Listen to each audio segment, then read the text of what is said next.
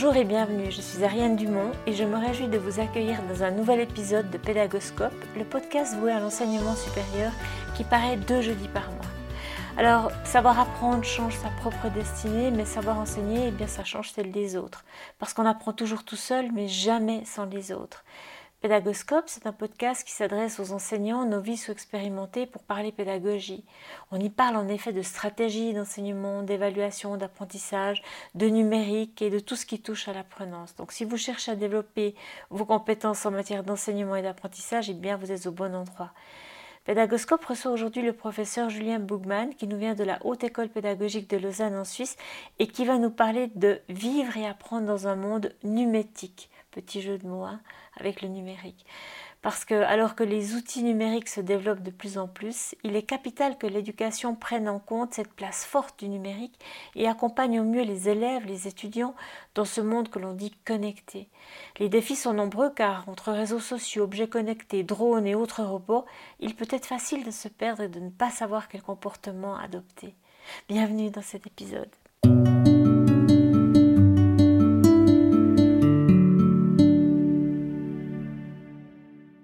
Bonjour, euh, je suis donc Julien Bugman, je suis euh, professeur associé à la Haute École pédagogique du canton de Vaud. Je travaille dans, euh, dans le domaine de l'éducation numérique et je m'intéresse particulièrement aux liens qui peuvent exister entre informatique et société. Informatique et société, tout un programme. Dis-nous en plus, ça peut être quoi par exemple? Je sais que tu travailles avec le robot Nao, tu peux nous en dire un peu plus? Oui, oui, volontiers. Alors du coup, euh, informatique et société, c'est euh, tous les liens qui peuvent exister euh, entre bah, justement cet univers informatique qu'on appelle aussi beaucoup le, numérique, les smartphones, les ordinateurs, les jeux vidéo, tout cet environnement qui, fait aujourd'hui partie de notre quotidien.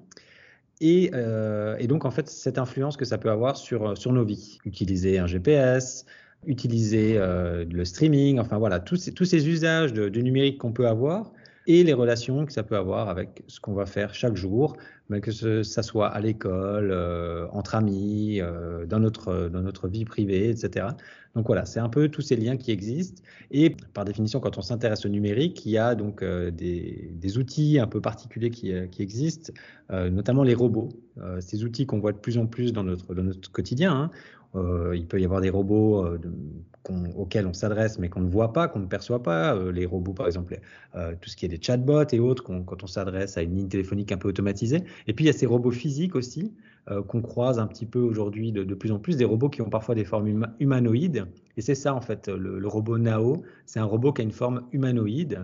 Donc, il ressemble à un être humain. ressemble à un être humain. Il doit mesurer à peu près 50 ou 60 cm.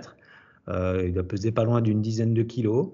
Euh, et, en fait, ce robot, on peut l'utiliser en classe. C'est un peu euh, les, projets, les travaux qu'on mène actuellement euh, donc au sein de notre UR. Et puis, ça fait partie des projets que je mène depuis pas mal d'années maintenant. Et alors, ces projets te conduisent à faire de la recherche. Et qu'est-ce que tu as trouvé comme findings avec le robot Nao et, les comportements sociétaux, par exemple? Oui, alors Nao, la particularité, c'est donc qu'il ressemble à un être humain, comme je l'ai dit. Euh, bah, au niveau de la plastique, hein, pas forcément au niveau de la réflexion, en tout cas que parfois euh, il y, a quelques similitudes assez, drôles en tout cas. Euh, Banao, il ressemble donc à un être humain et il est capable d'interagir. Donc il y, a, deux types de projets qu'on peut mener avec, avec ce robot. C'est des projets auprès d'élèves qui ont des troubles du spectre de l'autisme, donc des, des, élèves qui ont particulièrement des difficultés, on va dire, au niveau de l'interaction, du regard de l'autre, euh, voilà, qui, qui, euh, qui, ont de la difficulté à interagir, à discuter avec, par exemple, leurs enseignants, leurs camarades ou toute personne extérieure. Et en fait, en intégrant ce robot humanoïde, on arrive à mettre une place de, comme un médium, un, outil au milieu d'interaction entre, entre humains. Et il s'avère que ben, c'est vraiment efficace. Il y a des effets très positifs au niveau de, la stimulation du langage, euh, de la, mise en place d'interactions. On a des élèves qui, en fait, concrètement rencontrer le robot, commencer une relation un peu avec lui, à discuter. Euh, forcément, derrière le robot, euh, comme je l'ai dit, il n'est pas humain. S'il y a quelqu'un derrière, hein, en l'occurrence, c'est souvent moi derrière qui, qui, programme le robot ou qui l'amène à, discuter avec les élèves. Mais puisque c'est un robot, il ne montre pas d'émotion et ça facilite donc l'interaction. Donc les élèves arrivent, discutent avec ce robot Et puis, il s'avère que pour certains euh, qui ne discutent pas du tout en classe, bah, ils viennent la fois suivante, puis tout d'un coup, ils ont une histoire à raconter, une blague à raconter au robot. Et là, ils veulent la raconter. Et, euh, c'est quelque chose qui, du coup, euh, devient vraiment une, relation propre entre la, machine et et puis l'élève. Et c'est vraiment étonnant, c'est vraiment intéressant. Puis les enseignants sont vraiment ravis et surpris par ce qui peut se passer dans cette interaction entre, entre la machine et puis ces élèves qui ont parfois des difficultés à, discuter avec, euh, avec euh, un adulte, euh, un autre enfant ou autre. Donc il y a vraiment des bénéfices au niveau de l'interaction et puis au niveau des apprentissages. Donc ça, c'est une partie de projet avec la, mise en relation avec les élèves qui, sont, qui ont des troubles du spectre de l'autisme. Et puis, il y a une autre partie où on peut programmer ces robots. Là, c'est des élèves qui ont moins de difficultés scolaires, euh, ou en tout cas au niveau des interactions, et puis qui en fait vont apprendre à programmer le robot. Euh, de manière assez, on va dire, assez simple, en n'utilisant pas forcément du, texte ou autre. C'est vraiment des, petits blocs de programmation, comme par exemple pour certains euh, d'entre vous peut-être connaissent Scratch ou Scratch Junior, voilà, un, outil qui permet de, s'initier à la programmation de manière assez ludique. Et en fait, ces élèves vont apprendre à programmer le robot, ils vont lui faire faire une danse, ils vont lui faire faire une chorégraphie, le faire parler, le faire discuter, etc. Donc ça, c'est vraiment les deux gros projets qu'on mène avec des robots de ce type-là. Euh, un qui permet de développer les interactions avec les élèves euh, qui ont euh, des difficultés au niveau des interactions du langage et puis donc des troubles autistes, enfin du spectre de l'autisme, et puis un projet où les élèves viennent programmer le robot et en fait apprennent bah, du coup des compétences en matière de, résolution de problèmes et puis en programmation.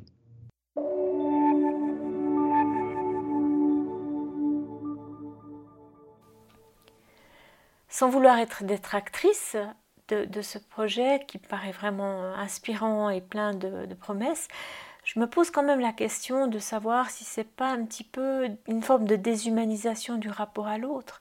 Et puis ça me conduit bien sûr à la question de l'éthique, euh, de l'éthique dans l'utilisation des robots pour le développement humain.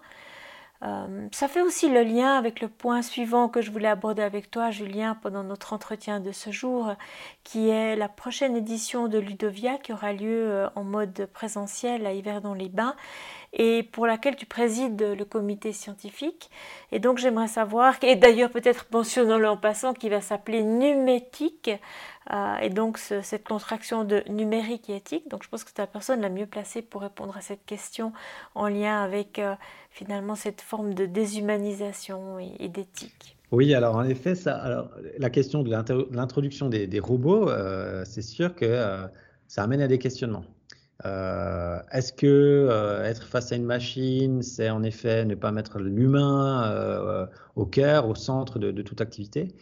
Bah, Ça dépend. Ça dépend maintenant si, si on considère que voilà, toute relation doit être immédiatement entre, entre humains, bah, on peut se poser ces questions-là. Mais il faut voir aussi le bénéfice. donc nous, on met pas une machine, par exemple dans ces projets-là, pour mettre une machine, pour voilà, juste comme ça parce que c'est impressionnant, que c'est beau, etc. Mais on, le fait parce que ça fonctionne et parce que ça permet aux élèves de vraiment de, développer des, compétences, des, euh, comportements qu'ils n'auraient pas euh, dans d'autres situations. Donc ils sont vraiment stimulés euh, positivement par, par cet outil et c'est ce qui nous permet, ce qui nous amène aussi vers des projets de ce type-là. Comme pour l'initiation à la programmation, euh, on le fait, euh, bah, d'un certain côté, c'est lié avec les aspects numériques, parce que voilà, il faut on peut programmer, on peut faire de la programmation sans outils numériques, mais là, c'est vraiment une, concrétisation, un objet, euh, une réalisation concrète d'un programme. Si on fait avancer un robot, ben, on va le voir avancer. Voilà, ça, permet vraiment de, comprendre, de conceptualiser, de travailler sur, sur des concepts informatiques qui sont vraiment importants. Et c'est clair que ça soulève des questions aussi euh, par rapport euh, à, l'éthique. Oui, alors permets-moi d'insister un petit peu. Le colloque Ludovia, donc l'université de printemps qui aura lieu à Yverdon-les-Bains en Suisse du 11 au 13 avril 2022, la semaine avant Pâques, euh, eh bien pour thème justement vivre et apprendre dans un monde numétique, hein, si je le disais précédemment. Donc peut-être pourrais-tu nous en dire plus sur ce thème? Et donc, en effet, le, colloque Ludovia, qui interviendra donc au mois d'avril 2022, va traiter de ce, questionnement par rapport à l'éthique et euh, au lien avec le numérique. C'est euh, euh, quelque chose qu'on se pose de plus en plus. Comment avoir un, comportement, une consommation numérique éthique et donc vivre et apprendre dans ce qu'on a, voilà, ce a appelé un monde numétique, dans lequel bah, on doit veiller à respecter l'autre sur, par exemple, les réseaux sociaux, euh, dans lequel on doit développer aussi des outils qui ont une certaine cohérence, par exemple énergétique, euh, mais aussi dans le respect de la vie privée de, tout utilisateur, dans la collecte des données. Euh, tous ces aspects-là qui ont parfois été un peu, en tout cas, pas mis de côté, mais auxquels on ne pensait pas forcément avant, bah aujourd'hui, ils deviennent de plus en plus présents parce qu'il y, a, euh, y a de plus en plus de numérique, on a de plus en plus d'usages, on intègre de plus en plus de, donc, de données. Euh, voilà, notre vie est, très souvent aujourd'hui connectée et euh, en tout cas, on, voilà, on, dispense, on, dépose des informations en permanence ou presque sur, sur Internet ou, ou dans toute machine. Et puis à ce moment-là, il se pose la question bah, voilà, de la responsabilité, en quoi suis-je responsable de, telle ou telle activité avec le numérique, en quoi euh, le service qu'on me propose respecte ma vie, ma vie privée, ma vie professionnelle? Donc voilà, c'est un petit peu ça l'objectif, c'est aborder tous ces impacts du numérique sur nos vies et la manière dont ces outils-là et dont moi j'ai un comportement responsable avec eux. Donc, euh, dans ce colloque, il s'agira de questionner bah, toutes les expérimentations qui sont en lien avec l'éducation numérique, mais aussi la place un petit peu des réseaux sociaux qui sont souvent décriés, mais qui apportent aussi beaucoup de, bénéfices à, leurs utilisateurs. Euh, donc, qu'est-ce qui se passe au niveau des recherches, des travaux autour de ces thématiques et en lien donc avec, euh, les aspects éthiques euh, que ce soit en enseignement, en formation, donc primaire, secondaire, tous ces aspects-là nous intéressent. L'idée, c'est de voir aussi un petit peu la manière dont les relations homme-machine, on parlait avant du robot Nao, mais la manière dont ça, impacte un peu le quotidien de, des utilisateurs. Et puis, euh, tous les aspects aussi numériques durables, euh, l'éthique aussi dans la recherche, parce que voilà, faire une recherche, s'intéresser au, numérique, ça implique aussi d'avoir un certain nombre de considérations éthiques par rapport euh, à nos, projets, nos recherches menées dans tous les cas.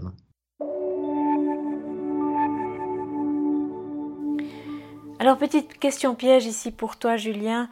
Euh, c'est quoi quelqu'un qui est numétiquement responsable? Quels sont les écueils à éviter? Quels sont les bons comportements à adopter?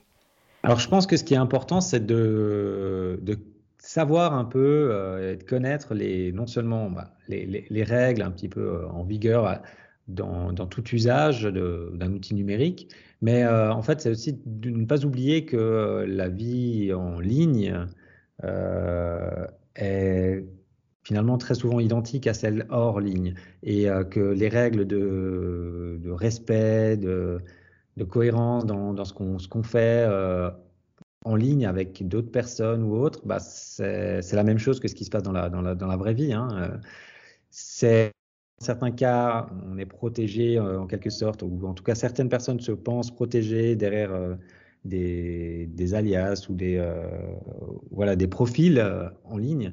Mais finalement, voilà, l'impact et nos comportements sont, on, peuvent avoir les mêmes répercussions. Euh, et même parfois, c'est amplifié justement avec les réseaux. Donc, je pense que si, voilà, si on pouvait donner des conseils, c'est de ne pas oublier que ce qui se passe en ligne ne reste pas en ligne d'un certain côté, comme on peut parfois le dire, c'est qu'il y a c'est des humains derrière, des personnes qui sont présentes euh, derrière leurs écrans, mais voilà, il y, a, forcément un impact qui, qui, dépasse le cadre juste de, de l'utilisation du numérique. Donc ça implique euh, l'utilisation des, outils numériques des, des, utilisateurs qui ont leur sensibilité, ont leur propre euh, comportement, leur propre fonctionnement, et c'est quelque, quelque, chose qu'il ne faut, pas, faut pas oublier. Donc voilà, c'est des, des, règles à, tenter de mettre en place que ce soit hors ligne ou en ligne. Alors le mot de la fin, Julien, parce que le temps passe vite. Un petit mot de la fin, une petite conclusion?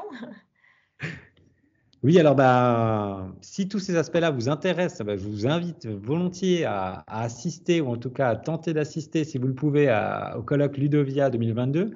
Euh, on y parlera beaucoup donc, de, de monde numérique, d'environnement, de citoyenneté à l'ère du numérique, euh, de citoyens et de futurs citoyens du XXIe siècle, qui sont en fait nos élèves. Euh, donc la manière dont, on peut s'imprégner de ces, outils-là et puis les, utiliser d'une manière responsable, euh, durable et donc éthique. J'espère avoir l'occasion du coup de vous croiser, de vous rencontrer lors du, colloque Ludovia 2022 pour notamment la thématique Vivre et apprendre dans un monde numétique.